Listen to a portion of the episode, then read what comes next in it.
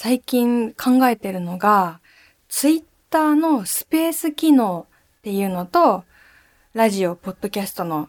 違いなんですけど、まあもうもちろん違うもので、まあどっちも音声をこう配信しているっていうことではあるんだけど、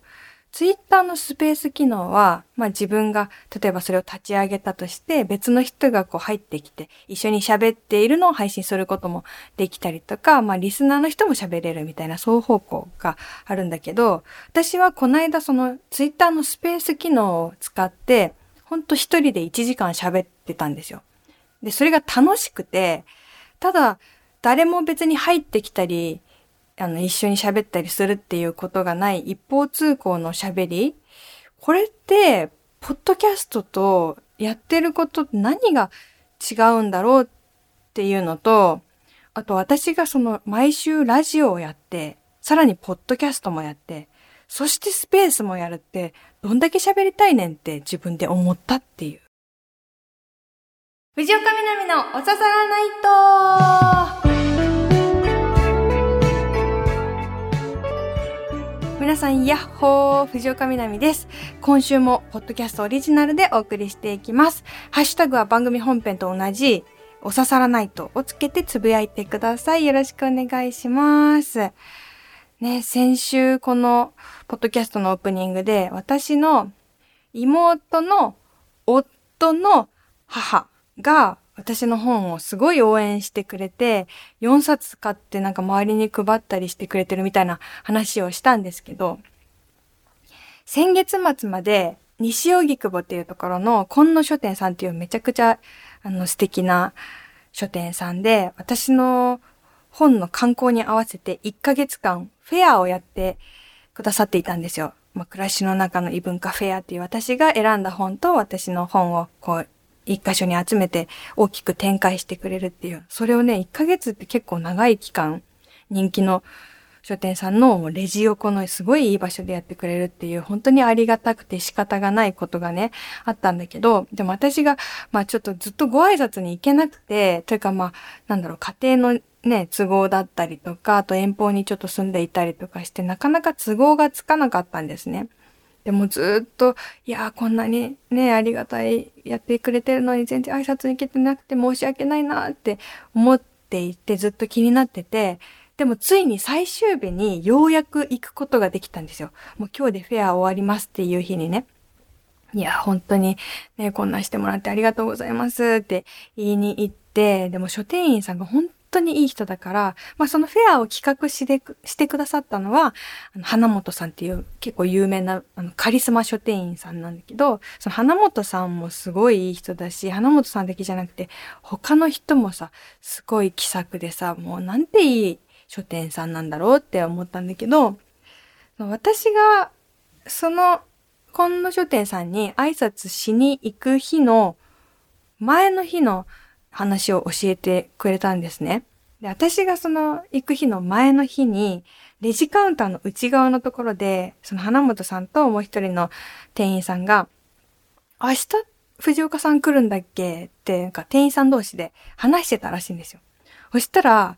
お客さんがいきなり横から、え、明日藤岡さん来るの？って話に入ってきたらしいんですね。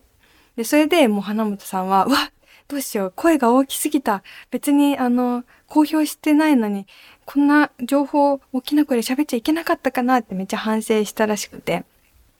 そしたらなんかその横から入ってきたお客さんが、あのね、藤岡さんってね、私の娘の友達なのって言ったらしいんですよ。で、あ、なるほどと思ったのが、確かに、昨日、その、私が挨拶に行く日の前の日にメールが来て、その親友のお母さんが、私のフェアの本棚の前で満面の笑みで写真を撮ってもらっている画像っていうのが送られて、送られてきてたわと思って、まあ、店員さんの話にこう入っていくのもそうだし、ね、あの自分の娘の友達の棚の前で写真撮ってもらうっていうのも含めてね、すごい面白いお母さんだなって思って本当にね、ありがたい応援団がね、いるなと思いましたよ、本当。皆さんもね、続々読んだよとか買ったよっていうお話をね、あの、聞いてます。ありがとうございます。本当に一冊一冊支えられております。パンダのうんこはいい匂い。まだまだね、新刊発売中。よろしくお願いいたします。さて、今週なんですけど、今週はね、本編のテーマメールと、あとプレゼントの応募がめちゃくちゃあの、集中してて、そちらでものすごいたくさんいただいていたっていう感じでしたね。なので、いつもとちょっと違うポッドキャストの放送にしようかなっていうふうに思っていて、で、さっき冒頭のスペースの話でもあったんですけど、何がそんなスペースとポッドキャストの違いって何かなって、なんでそんなに思ったかっていうと、うん、自分の中で、まあ、おささらナイトの本編も、ポッドキャストも、毎週自分でこれを喋りたいなと思って持ってくるわけじゃないですか。で、そのネタで、ま、苦労するとまではいかないけど、何喋ろうかなってこう、悩んでる時間もある中で、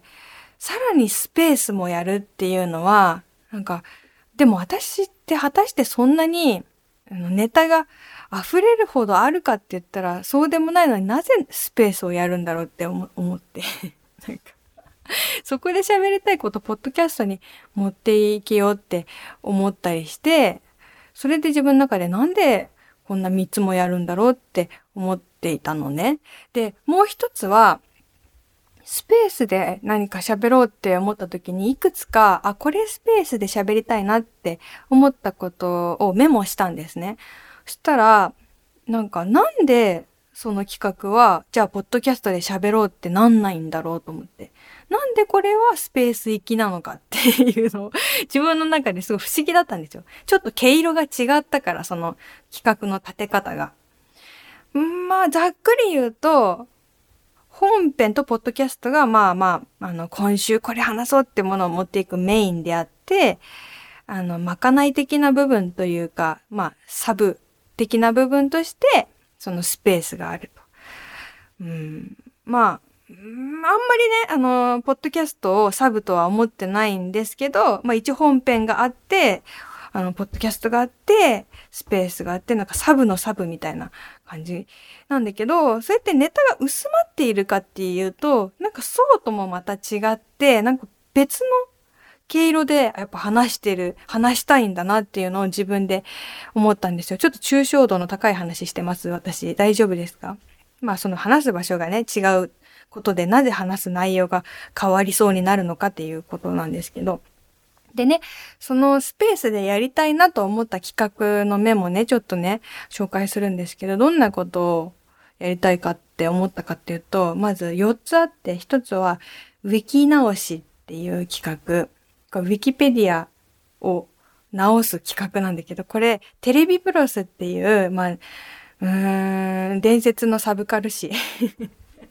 テレビブロスの企画で、ウィキ直しっていうコーナーがあったんですね。それめっちゃ面白くて、まあ、有名人、著名人の人たちが、ウィキペディアを、自分のウィキペディアを直すっていう。で、大抵めちゃくちゃ間違ってるから、そのウィキペディアに赤字を入れていくっていうコーナーで、それすごい面白くて すごい好きだったんですね。で、私もウィキ直しを音声でやったらどうなるかなっていうのが一つの企画で、もう一個が、兼業について喋りたいなって思ったんですよ。これは、えっと、私が今、えっと、まあ、基本、文章を書く仕事と、まあ、これラジオの仕事。これが本業としてやってるんだけど、あの、完全裏方の仕事っていうのをやっていて、これがなんていうか、プランナーというか、クリエイティブディレクターって言ったりもしてるけど、まあ、あの、本当に裏方で企画を考えて、プレゼンして、あの、その企画が通ったら、その企画をやってくれる人を探して、アサインして、みたいな、本当に、あの、自分が出ない仕事もしてて、コンテンツを作る仕事ね。で、それが割と、うん、前はちょこちょこぐらいだったんだけど、最近は、うん、割と二足のわらじぐらいの存在感があるから、その兼業ってどういうことかっていうことについても語りたいなって思ったんですよね。その、っていうのは、なんか、本業は私は結構その、これね、語弊があるか難しいんですけどね。なんか、本業は本当に全対妥協したくないんですけど、あ、これ語弊あるな。じゃあもう一個の方は妥協してもいいのかっていうと、そんなことなくて、まあどっちかっていうと、完璧主義だから何でもね、あの200%でやっちゃうんだけど、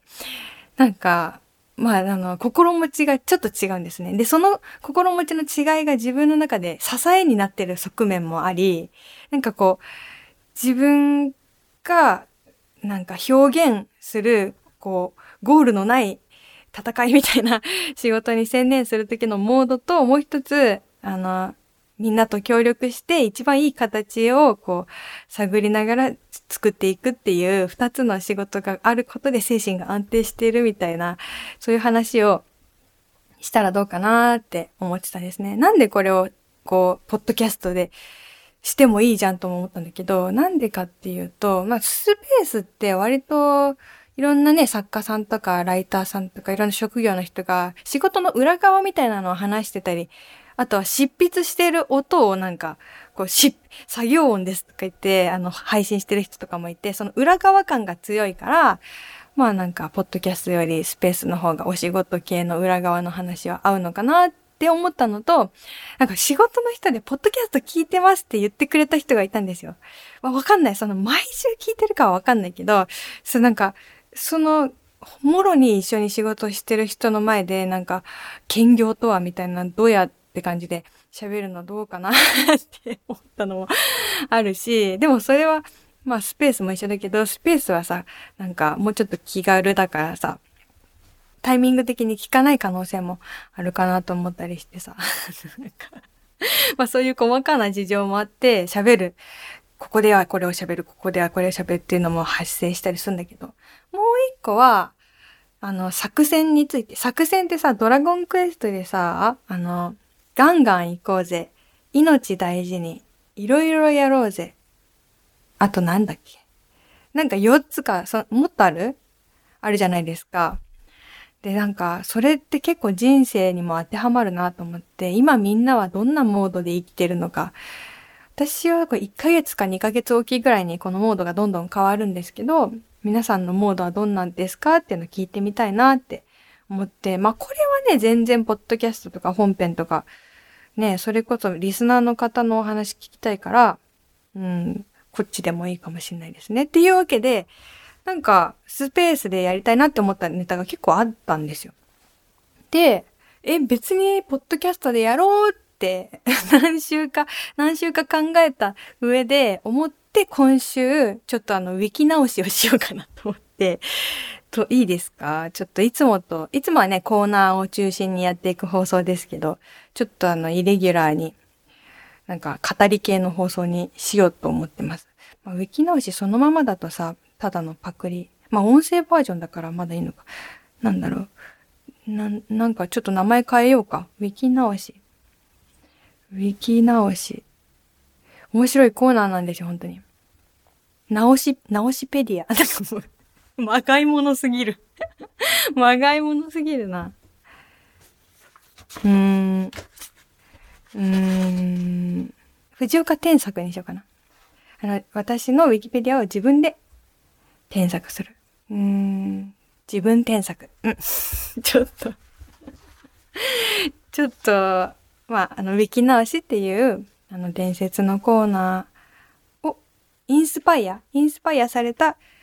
自分添削をしていきたいと思います。基本ウィキペディアっていうのは、そもそも皆さんもよくいろんなものを調べたりしてると思うんですけど、まあその公式が出しているものというよりかは、いろんな本人じゃない人が協力して記録しているなんか集合値みたいな感じで変なんですよ。でもその変さになんか市民権が与えられているというか、そこがちょっと、あの、書かれる立場としては、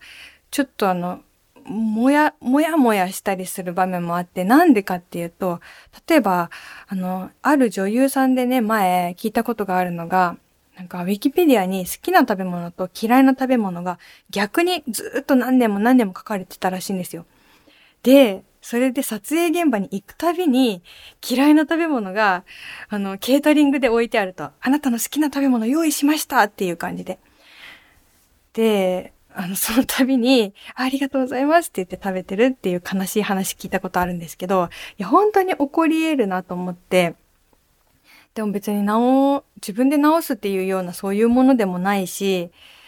なんか不安定なのに世の中的にはめちゃくちゃ信用されてるっていうのがあるじゃないですか。なんかよくレポートに引用したりとかして教授が怒ってるみたいな話もね、定期的に聞くけどさ。そう。で、私もインタビューとか受けるたびに、あ、この人ウィキペディアからなんか情報持ってきたなって思う時あって、そう。っていうのはね、前はね、なんかね、確か私ウィキペディアに神戸出身って書いてあったのかな。で、私神戸出身じゃないから、そう、困ってたってこともあったんですけど、そんなわけで、基本なんか継ぎはぎみたいな感じの、あの、プロフィールになってるので、それをちょっと、うん、でもしんどいけどね、こう直視するのが。ちょっと私怖くて何年も見てなかったんですよ。なんかいつもね、あ、これ違うって思ったら萎えるから見ないようにしてたんですけど、ちょっとウィキ直しじゃないや、自分添削、自分添削したいので、ちょっと今日はコーナーとしてもしお付き合いいただけたらと思います。印刷したの。でもね、長いから11ページになってたから、それがほぼなんか今までの出演履歴みたいな感じだったから、そこはちょっと削って、で、あの、冒頭3枚だけ印刷しました。見ていくよ。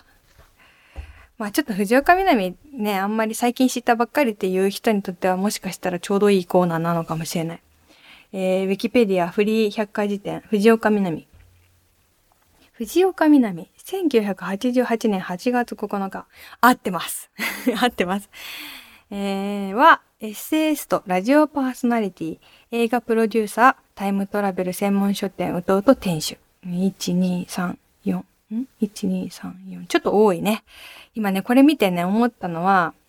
まあ、合ってる。正しいんだけど、あ、だからかって思ってんだけど、まあ、インタビューでよく、なんか肩書きいっぱいありますけど、どれですかみたいなことを聞かれるんですよね。多分これを見て言われてんのかなうん、ウィキペディアが相当羅列してあるから、私は基本的には、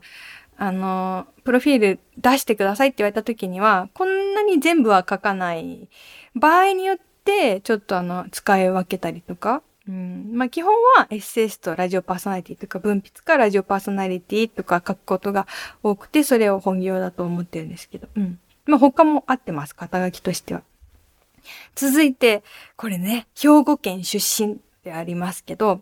これですね、諸説ありです。諸説ありってそんな自分をなんか神話みたいに言うのもおかしいんだけど、なんか兵庫県出身って私全くしっくり来なくて、もちろん兵庫好きなんだけど、私が兵庫に行くときってめちゃくちゃアウェーなんですよ。まあこれね、あの、転勤族あるあるだと思うんですけど、なんか生まれたけどそこで育ったわけじゃないみたいなことってよくあるじゃないですか。だから、育った場所を出身っていうのが、生まれた病院があるところ、あの出身というのか、とかいろんなのがあると思うんだけど、私はそれで言うと、生まれた病院は奈良なんですよね。で、まあ、里帰り出産で、里帰り出産のことでもさ、母親の里帰り出産の場所、出身地ってあんまりみんな言ってないのか、どうなのか、人によると思うんだけど、だから、奈良自体は毎年行ってるけど、住んだことはないので、もう奈良ではないか。奈良って言う方が兵庫県よりはしっくりくんだけどね。と思って、で、その奈良の病院で生まれてすぐ、淡路島に住んだんですよね。で、でもその記憶はない。2, 2, 2歳ぐらいまで。そう。だからね、2歳か3歳ぐらいまでだから、だから一応、生まれてすぐに3年ぐらい住んでた場所っていう感じなんですね。兵庫県で言えば。まあ、その後、うん、10、10、10歳から12歳ぐらいまで神戸にいたことも、んその合ってる？あるんだけど、10歳から14歳ぐらいか。だからね、難しい。あの、私以外にも転勤族で出身地しっくりきてない人いっぱいいると思うんですけど。うん、兵庫県出身は、まあ、諸説ありです。諸説。えー、東京都立国際高校上智大学、うん、合ってます。パンダに上内地プスリーピースバンド、藤岡め、うん、合ってます、合ってます。2015年発売のラジオ番組表、好きな DJ ランキング、AM 部門1位。合ってます。ありがとうございます。ただまあ、うん、そうね。すごくよく見えるような、この好きな DJ ランキング AM 部門1位を取ったことある人はめちゃくちゃたくさんいますから。うん。えー、っと、あ、これ大事よ。その、なんかさ、ウィキペディアって右側に四角い箱あるじゃないですか。で、その中にか、生年月日とか年齢とか出身地、血液型とかいろいろ書いてあって、それがね、まずね、二つ突っ込みどころがあって、一つが、そのテンプレートってあるみたいなんですね。この、この四角のテンプレート。例えば、女優とか、スポーツ選手とか。このテンプレートがなぜかね、モデルってなってて、私ね、モデルだけは違うのよ。なんかさ、タレントなのか歌手なのか何なのかって、その辺ってアーティストなのか、なんかその辺ってさ、曖昧だったりするものはあるじゃないですか。あとは、一回ぐらいは、なんか役者をやったことがあるとかはあるかもしれないけど、モデルだけはね、明確に違うんですよね。うん。モデルは、自分にはやれないと思うし、やったことがないから、あまあ、子役モデルはやったことあるか、少しだけ。なんか着物の、着物のなんかモデルみたいな。でも本業としてモデルやったことないから、モデルテンプレートはめちゃ恐れ多いのと、私だから基本がモデルで、他の活動、歌手、エッセイスト、ラジオパーソナリティって書いてありますね。このプロフィールによると。それはね、実態とはちょっとかけ離れてるかなって思ったりしますね。歌手、まあ歌ったりはするけど、歌手ですって感じじゃないからね。本当に、あの、練習もしてないし。そう。モデルテンプレート、まあまあいいけど、なってますと。で、もう一個の突っ込みどころは、え交渉サイズ。身長160センチ、えー、体重非公開で2012年時点となってます。古い。10年前の記録。そして160センチというのは厳密に言うと、まあ、160センチなんだけど、調子がいいと160センチって感じ。うん。なんかさ、身長って難しくないですか？顎引くのか引かないのか、背筋伸ばすのか伸ばさないのかみたいな、なんか、なんかね、さじ加減みたいなとこあるじゃないですか。だから一番良くて160みたいな感じですね。だからあの、うん、ため息ついて測ると159とかなんだと思います。はぁってこうやってやって測るとはい。でね、でもざっと見たとこそこまで変ではないんだけど、その後気になったのはね、うーん。そうね。まあ、経歴のところは、まあまあまあ、まあこんな感じかなっていうので、子供の頃は転校生で奈良、淡路島、金沢、東京、神戸で過ごしたことがある。まあまあそうだけど、奈良はね、住んだことはね、また言ってる。どうでもいいよって感じか。はい。1997年7月ビデオ作品大好きダンスにて、えー、子役デビュー。その後、学業に専念するため2002年5月に所属事務所を退所して芸能活動休止。へえ、そうなんだ。もうね、日付とかさ、そんな知らないから、覚えてないから、すごいな。合ってんのかな芸能活動休止中はチアリーディングに没頭しており、最終成績は全国準優勝である。またヨーロッパ選手権出場のためモスクワ遠征も経験。なんかかっこいいね。こう書くと。私、まあ端っこで踊ってただけなんだけどね。高校卒業後は、上智大学入学2年時に芸能界復帰をするまではエッセイやポエムの執筆、映像制作などを中心に活動。そうですね。なんかブログやったり、映像サークルで映画作ったりっていうのをしてましたね。うん。この頃からエッセイを書いてたっていう感じですね。う、まあ、もっと遡るとね、中学生、小学生ぐらいからね、ポエムとかエッセイのホームページをね、作ってたんだけど、えー、大学生になって1年が過ぎた2008年から芸能活動復帰。2009年4月から1年間キャンパスナイト富士に出演。同年5月頃からチアリーダーの衣装で登場するようになり知名度を上げる。番組内で行われたキャンパスナイターズ人気ランキングでは27人のキャンパスナイターズの中から1位を獲得。これね、なんかすごい、あの、光栄な感じで書かれてるけど、ちょっと語弊ありますね。ちょっと語弊。でもね、これね、人気ランキングで1位っていう感じのね、感じではなかった。ただね、これね、注釈が下の方にあって、なんか、ある1日のみの待ち受けダウンロード数って書いてあって、まあ、総合的にこの人が一番人気がありますよ、みたいなランキングじゃなくて、ある1日のなんかダウンロード数がたまたま瞬間風速的に一番だったことがあるみたいな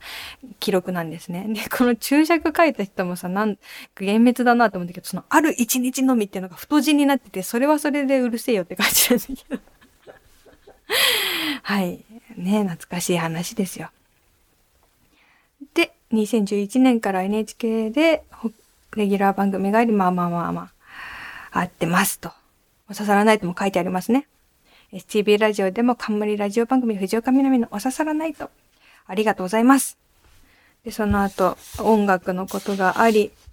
えー、映画、プロデュース開始、タイムトラベル専門書店開店、サミュージック対処し独立した。大体まあ合ってます。大体合ってます。でもなんかさ、自分の人生をさ、こう、他人にかいつまんで話されると、不思議な感じはする。うん。なんか、これが全てとも思ってないと。まあまあそんなもんですよね。で、人物っていう欄ですね。縄文好き。2014年4月頃より函館にある北海道唯一の国宝中空土偶を見たことにより土偶及び縄文時代に目覚める。うーん。あ、これね、もしかしてこれ、この文章があるからかななんか結構土偶好きなんですよねとか、土偶好き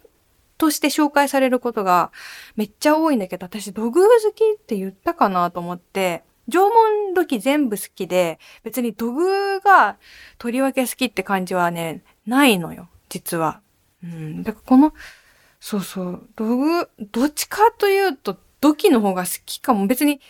うん、比べてもないけど、器の方が好きかもぐらい、なんだけど、なんか土偶女子として活躍中のみたいな感じでさ、言われるときあってけどさ、多分この文章を読んでそうなったのかな？うんうん。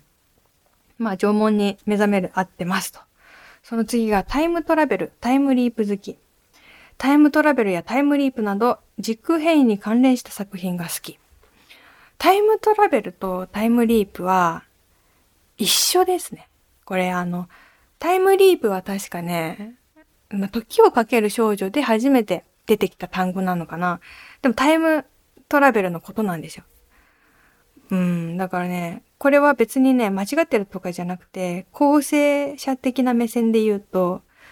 タイムトラベルだけでもいいかもね。そんなことどうでもいいか。細かすぎるか。で、えー、はいはい。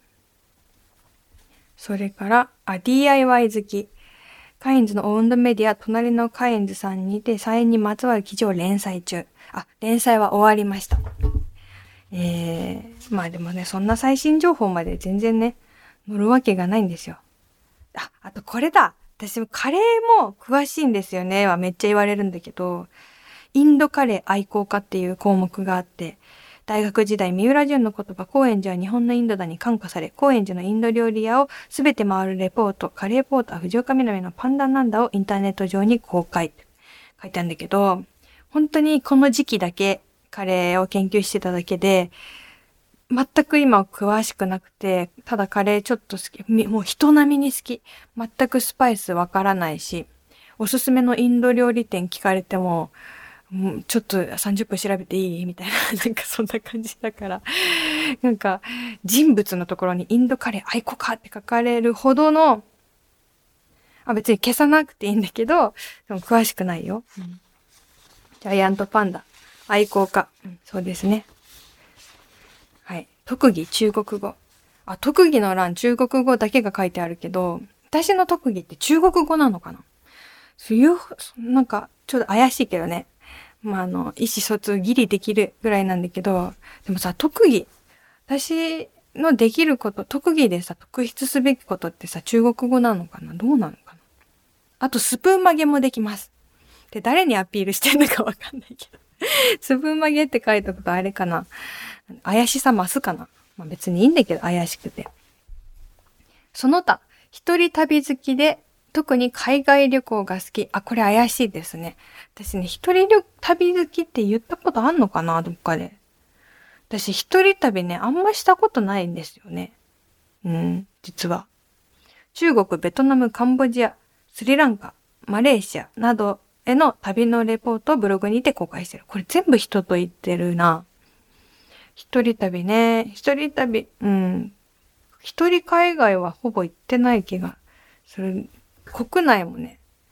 一人は好き。一人は好きなんだけど、一人旅に詳しいとかは全くない。うん。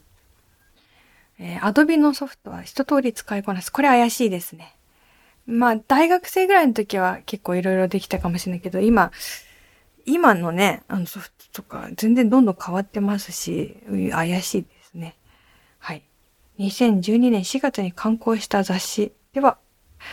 エッセイ、レポート、小説などを執筆している。すごい。その他でさ、取り立てて書くことが10年前の自主制作の人っていうのは結構すごいですよね。いろんな活動をしてきたとは思うんだけど、うん。だからね、本当にね、いろんな情報が組み合わさって、な、なぜか我が物顔をしている、それがウィキペディアですね。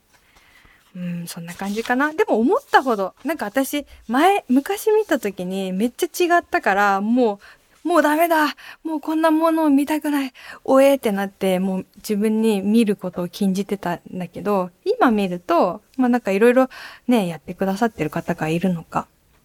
そこまで気持ち悪くもなかった。ありがとうございます。でもただね、なんか、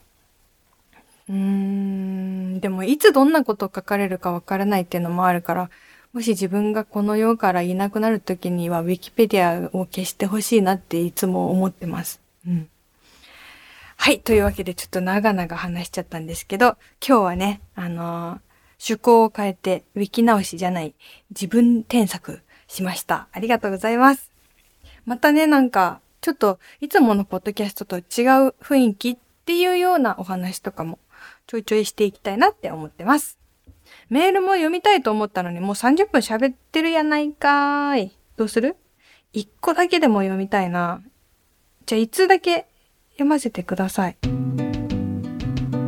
ー、純喫茶南、普通のお便りを読むコーナーですね。カランコロン、いらっしゃい。今日はね、あのね、秋の気配がしてきたので、梨ジュースを用意してます。梨ジュース飲んでください。えー、ラジオネーム、哀愁のペペロンさん。藤岡みなみ様、こんにちは。こんにちは。パンダのうんこはいい匂いの中にこっそり食べるという話がありますが、それを読んで以来、みなみさんがツイッターで、またミニトマトのペペロンチーノ作りましたと明るくツイートした写真を見ると、美味しそうと思うと同時に、ああ、みなみさんまた一人でこっそり食べてるのかな辛いことがなければいいけどなと、ツイートの裏の物語を想像すると、写真のペペロンチーノがとても愛おしく思えてきます。あ、ありがとうございます。私本当にね、ミニトマトのペペロンチーノのことが大好きすぎて、本当に毎週毎週食べてて、一人で食べてて。それをエッセイではね、まあ、家族はそれを食べないから一人でこっそり食べてますって書いたんだけど、別にこれあの悲しい話ではないので心配してくれて嬉しいけど、別に家族にこう、虐げられて、これをあの 追いやられて食べてるとかではなく、あの家族でしっかり3食食べた上で、ペペロンチーノも食べてます。プラスアルファです。ありがとうございます。はい。ちょっとあの、いつしか読めなかった。ちょっとね、来週もまたもっとたくさんメールを読めたらいいかなと思います。宛先は、南アットマーク stv.jp です。ではね、また、ぜひぜひここで会いましょう。来週、これは予言なんですけど、来週も皆さんにちょっと嬉しいことが起こります。お相手は藤岡みなみでした。またね